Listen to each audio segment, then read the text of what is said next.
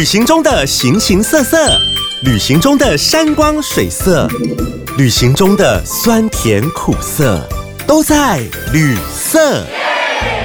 旅行台湾，旅行日本，旅行全世界。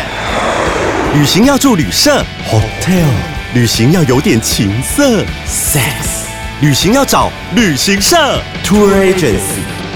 你想听的，我想说的，关于旅行的五光十色，都在有声有色的旅色。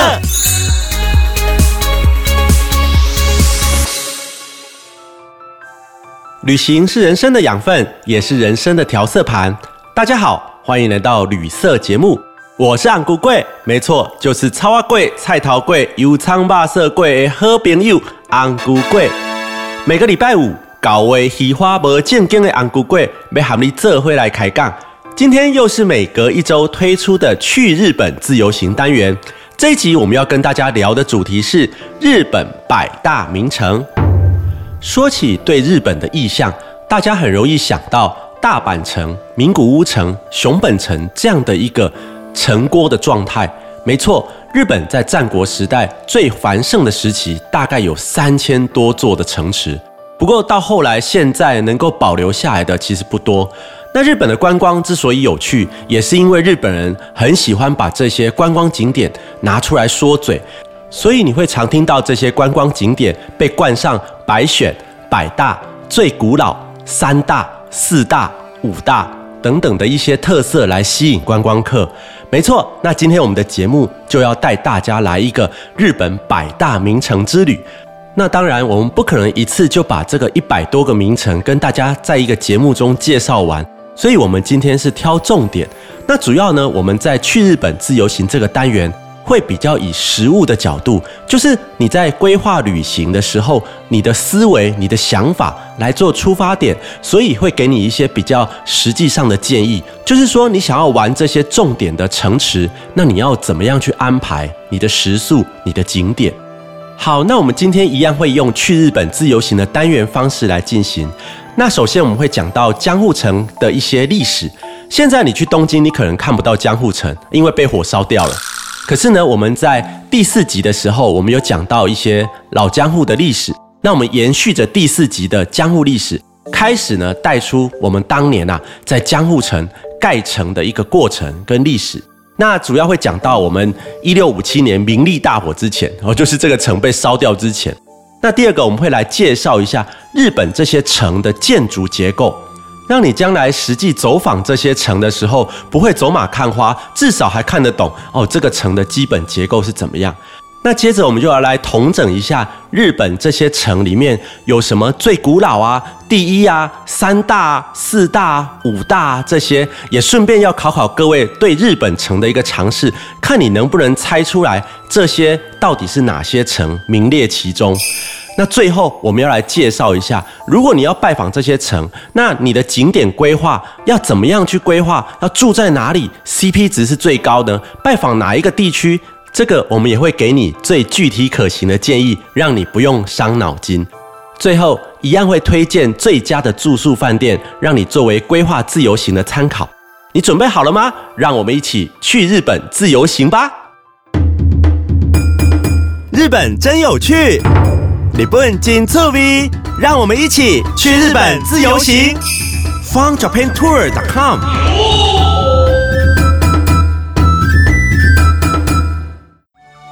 在之前旅社第四集的节目当中，我们介绍了东京最古老的景点，还有一些怀旧的景点。那顺便也聊到了一些德川家康入主江户的前期历史。那今天我们就要继续介绍，从西元一六零五年。就是庆长十年到一六五七年，明历三年，明历大火之前，诙谐处境简哈。那江户城的一个建设历程，为什么要介绍江户城？因为江户城是所有的日本城里面最具代表性的一座城池。虽然它现在已经看不到了，可是，在日本的城池建筑史上面，它有占的非常非常重要的地位。因为它的规模到现在来说是空前绝后的。江户城的建设由德川家的第二代大将军德川秀忠接手，他延揽了当时的建筑高手哦，有一个高手叫做藤堂高虎，他是担任一个建筑总监的一个角色。这个藤堂高虎他过去的作品有和歌山城、小仓城、二条城、福建城等等，也就是说作品很多。那当时呢，也找来了一个石墙的专家，因为你要盖一座城，你下面的一个基座非常重要。那这个石墙专家叫做坂本春血太，他盖的石墙也是号称非常坚固。那为什么要邀请到这个石墙专家呢？因为江户的地形它是很松软的，那所以啊，你在盖城的时候，如果地基不稳，那整座城是会倒掉的。所以当时啊，他用了现在类似法式基础这种建筑手法，很厉害哦。他用松木啊、芒草啊、重压等等的技术，先把这个土地啊弄得比较坚固一点、稳固一点，然后达到一个防震的功效，接着才开始盖这个城。那知己知彼，百战百胜。德川家还邀请到了对手丰臣秀吉的御用木匠中井正吉的儿子中井正清，因为。大阪城就是他们盖的，那目的呢，也是希望苏朗姆苏丁啊，要把江户城盖得比大阪城更加的坚固，更加的易守难攻。好，那这个建筑总监藤田高虎的计划蓝图当中，江户城也是跟江户一样，是漩涡状的城郭，也就是像日文的一个 “no” 字形。它从中心，也就是我们俗称的本丸，我们喜单的叫本丸哈饭团不是哦，是日本的本。丸子的丸，从中心呢开始往外面延伸，那第二道墙就叫二丸，第三道墙就叫三丸，一直回旋到那西边呢就叫西丸，北边就叫北丸。这样的一个设计是最复杂也是最难进攻的一个城郭建筑。那在日本城中，大家最有印象的就是那个最高楼，我们都称之为天守。想也知道，它是日本城中最引人注目的焦点。那江户城也不例外啊。当时江户城的天守阁号称江户最高建筑，它光是石墙的地基就已经是高达快二十公尺喽，而天守建筑本身则高四十四点三公尺。还记得我们在第四集有提过，江户的测量单位是以间为单位，那一间是一点九七公尺，所以这个天守建筑本身就高达二十二点五间。那总计呢，这个整个天守啊。从地下一层到地上的六层，那从外面看是五层，但是里面是六层。那一楼平面东西宽就有三十三点九公尺，南北长有三十八点二公尺。江户城本身就比地平线高了二十公尺左右，因此从制高点大概算起来是八十四公尺高，哎，大概就是那时候十七世纪的摩天大楼了。除了高度以外，江户城的建筑材料也是创举哦。当时啊，他们第一次用了涂了铅粉的瓦片，在阳光的折射当中金光闪闪，好像那个皑皑的白雪跟富士山相互辉映。而同时间，名古屋城也委由藤堂高虎、中井正清操刀，在西元一六一四年，也就是庆长十九年那时候就完工了。那包括福建城、二条城等等，这时候德川家在东海道已经有五座城郭，这也奠定了他们。将来攻克丰臣家大阪城的实力，终于啊，在一六一五年庆长二十年爆发的东之镇、夏之镇战役之中，攻下了号称第一稳固的大阪城。那整个江户城的建设，在一六三七年，也大概是宽永十四年的时候，进入了收尾的阶段。当时又请了京都最有名的木匠啊、画师啊、油漆匠，把整个大天守御殿，这个御殿就是大臣集会的场所。弄得非常金碧辉煌，金碧辉煌到连德川家光都吓到，赶快命令他们改得稍微简朴一点，然后不然社会观感不好。但是改完之后还是很金光闪闪哦。那终于整个恢宏的江户城，在一六四零年宽永十七年的时候竣工。如果我们从德川家一五九零年进入江户起算，跨越三代，工期长达五十年。整个江户城就像一座大迷宫一样，光是守卫楼，也就是他们称的望楼，就有二十一座，就连地震避难用的地震间都准备好了，而且占地面积大概是一点八平方公里。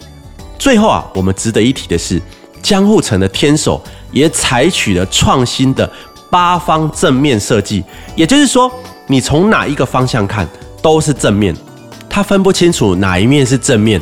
这个在当时也是很先进的设计，就连墙面也都部分运用了防火土墙，在在都向天下宣告江户幕府将永垂不朽，千秋万世啊！各位听众可以想象一下，当时日本第一大都市江户是多么的车水马龙，而且你远远就能看到将近二十八楼高的天守阁，诶，这在日本的城池建筑史上真的叫做空前绝后。那现在江户城的位置大概就是东京皇院附近，当然面积也缩小了，而且现在你看到的建筑物很多也都是重建的，因为江户历经了好几次的大火。这个在之后我们的单元中，我们也会陆续来介绍江户的历史。好，那我们把时间拉回二零二一年，这一集我们要带大家拜访几个日本百大名城的代表。那你去日本自由行的时候，也可以按照我的建议去玩这些名城。那在介绍日本名城之前，我们先来了解一下日本城的一些基本常识。就种类来说，分为山城。平山城、平城和水城，那主要这个是地理位置的差别啦。如果是立于易守难攻的山上，那就叫山城啊；那坐落于丘陵或台地，离平地还蛮近的，叫做平山城。像熊本城就属于平山城。那如果建立在平地的，就是平城。那我们刚刚说到的江户城、大阪城，都是算平城。如果盖在湖边或是海边。来引这个水做护城河的，就叫水城或者海城。那日本城的建筑构造，除了刚刚我们提到的展望高楼，就是叫天守阁，还有视野良好的转角，可以架设枪炮的守卫楼，称之为鲁。而如果城中的主要建筑，就是我们刚刚有提到的本丸、二之丸、三之丸。这个丸指的就是区域，通常就是由内而外，或者是用方位来命名，例如西丸、东丸。那如果是城的正门，就称为大守门。所以有个地方，如果你有听到叫做大手町，那可能就是它的正门前面的那个热闹的地方。那还有个地方看起来很像绝的，事实上呢是念窟，就是一个土一个区字，这个是称为壕沟的意思。例如有水窟或空窟等等。那认识完日本城池的建筑构造之后，接着我们就来一个日本城大灾问，来考一考。你对日本城的一个尝试到底够不够？我们有好几个问题要问你哦。例如，日本的三大名城是哪三大？四大木造城又是哪四大？五大国宝城又是哪五大？那日本的三大平山城，还有日本的三大水城，还有日本唯一的西洋城，还有日本最古老的木造天守又是在哪一个城？还有日本第一个登陆世界文化遗产的城又是哪一个？你心中有答案了吗？让我一一来告诉你吧。首先，大家最熟知的就是日本三大名城，分别是名古屋城、大阪城跟熊本城。那如果是四大木造城呢？那就是兵库县的姬路城、滋贺县的彦根城、爱知县的犬山城，还有长野县的松本城。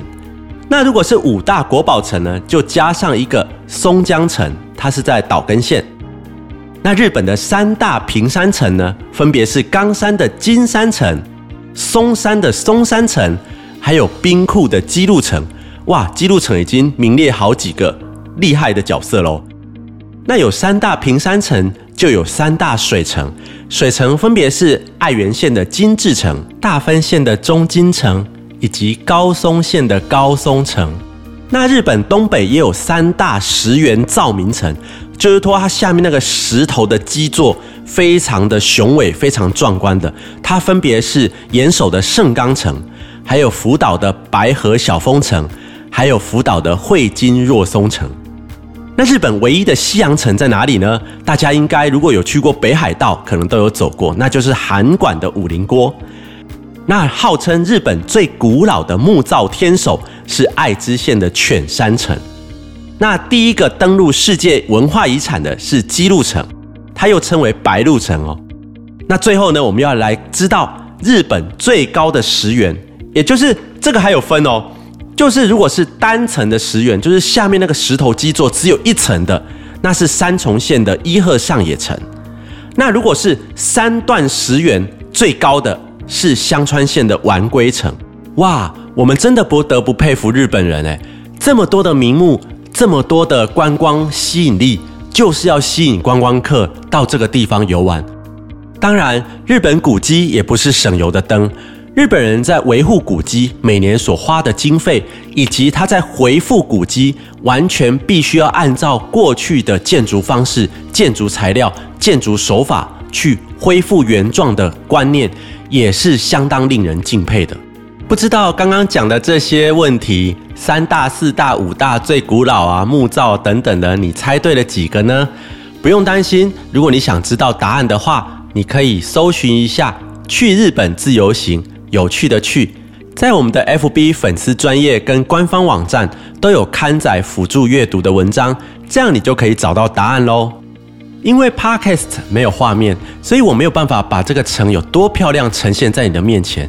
但是我们节目最主要的目的是想要引起你旅游的兴趣，然后给你比较具体实物的方向跟规划的建议。所以接下来我就要告诉你，日本自由行的成功之道。成就是百大名城的成，攻就是攻略的攻啊，就是告诉你怎么样来玩哈。那我的建议是，日本虽然有百大名城，但是我们每一个人的旅行时间都有限，特别是上班族，你如果要请假，有时候主管并不会让你请太多天。那你如果一次要玩透所有的城，或是玩透你想要玩的景点是不可能的，所以你事先必须要先收集资料。那假设你对日本的百大名城真的很有兴趣，你要知道一件事哦，日本的百大名城不是每一座城池都保存的非常完整哦，有些只有城门，有些叫做城基，就是曾经有在出现过在这个地方的，那有些是重修复建。有些是只保留了一部分，比如说只保留大门，或者只保留了角楼。那有些地处很偏远，除非你是真的想要收集印章，或是有特殊目的。每一个城它都有自己的印章，也有人专门收集百大名城的印章的。如果你不是这样的特殊目的，只是一般的观光客，那我们就要来考虑一下行程的顺畅度跟 CP 值，再来玩。那如果你也是想在有限的时间，比如说五六天内要拜访几座有特色的日本城，那我个人会建议你以名古屋为根据地。名古屋自古以来就是中部的大城，也就是在东京跟大阪的中间，是日本中部地带的大城。那不管从大阪或东京，你搭乘东海道新干线到名古屋，大概就是一个半小时。从这里为中心。你可以拜访名古屋城、岐阜城、犬山城、冈崎城、伊贺上野城这几个地方，你可以挑几个来走，而且每一座城都有话题可以让你打卡炫耀。例如，岐阜城是战国武将织田信长发表天下布武，布就是白布的布，武就是武力的武，就是意思是以武力平定天下、统一日本的宣言，他在这个地方发表的。那犬山城，它当然名列国宝五城和最古老现存天守名城，也号称白帝城。那如果是冈崎城，是德川家康出生的地方。那还有一个伊贺上野城，它拥有仅次于大阪城的日本第二高本丸的石原，这里又号称忍者的故乡。旁边有一个伊贺流忍者博物馆哦，它可以参观，而且体验一下忍者的住家。那里面还有布置的机关密道，你还可以玩一下手里剑，是一个很有趣的景点。以上讲到的这些城，如果你是住在名古屋的话，那过去其实都不远，你可以安排一两天的时间专门来拜访。而名古屋本身呢，也有两个景点要特别的推荐给你。第一个当然就是名古屋城啊。那名古屋城在历史上也是赫赫有名。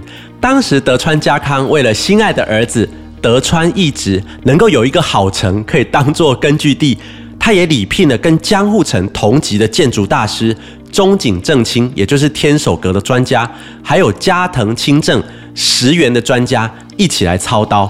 特别是后者，这个石头地基啊，从过去到现在历经了战火跟地震，名古屋城的石原。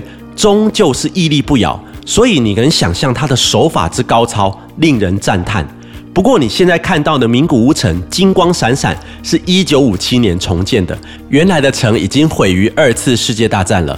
除了名古屋城，另外一个热门的景点一定要去拜访了，就是名古屋的热田神宫。热田神宫的地位是日本三大神社之一，哎，三大又来了。其他两座神社分别是供奉天照大神的伊势神宫，还有供奉明治天皇的明治神宫。所以你就知道这一座热田神宫它的地位有多么崇高了。不过呢，它的建筑是以朴实取胜，你不要把它想成非常华丽哦。那热田神宫厉害的地方，是因为这个神社收藏着神圣的天纵神剑，也就是草剃剑。这把剑是传说中的神道教三件神器之一。日本天皇要有三件神器才能够当日本天皇。据说它就是太阳女神天照大神传给日本皇室的。不过一般的游客不能看啊，只有日本天皇跟少数的神道教高僧才可以看这把剑。那虽然我们见不到草地剑，如果你是对战国时代非常有兴趣的游客，那你一定要去参观它旁边的宝物馆。它收藏了六千多件的稀世珍宝，包括织田信长的遗物。好，走完名古屋这两个不可错过的景点——名古屋城跟热田神宫之后，如果还有时间，你也可以到名古屋港附近的东海道铁道博物馆。其实它也称不上博物馆，它应该算是陈列馆。可是呢，因为东海道新干线是全日本第一条新干线，也因此 JR 东海道非常的自豪，非常的引以为傲，所以他就在名古屋港旁边盖了一间铁道的陈设馆、陈列馆，把他所有的。电车、机车头、新干线过去的款式，还有车厢等等的，都展示在这边。同时，也开放了模拟驾驶跟拍照的服务，里面也有一些独家的纪念品可以购买哦。如果有兴趣，如果你也是铁道迷，那一定要去参观这个 JR 东海道铁道陈列馆。嗯，那介绍了这么多日本的城池，还有日本的名古屋的景点。那如果我们真的要来规划一趟日本自由行，想要拜访这些城，想要拜访名古屋，那要怎么样去排比较好呢？其实我们很常见一种叫做一箭双雕的规划方式，就是把两个高知名度的景点串在一起。假设你想一览日本三大名园的兼六园，那你可以跟金泽的金泽城排在同一天。如果你想要拜访后乐园，也是日本三大名园之一。那你可以跟冈山城放在一起，因为他们就在隔壁。那如果你是想要拜访水户城，那你就可以跟偕乐园一起参观。那还有一个好消息要告诉大家哦，就是在二零一六年的时候有一个地震，有没有？九州熊本大地震。把熊本城给震坏了，那天守阁已经修复完成了，而且在二零二一年的六月二十八号也重新开放了。所以，如果你有要去九州、要去熊本的话，别忘了进去参观一下熊本城。介绍了这么多日本城，你是不是也有一些想法的呢？其实，日本的名城有一个特色，就是他们周边的造景跟植栽都非常的讲究。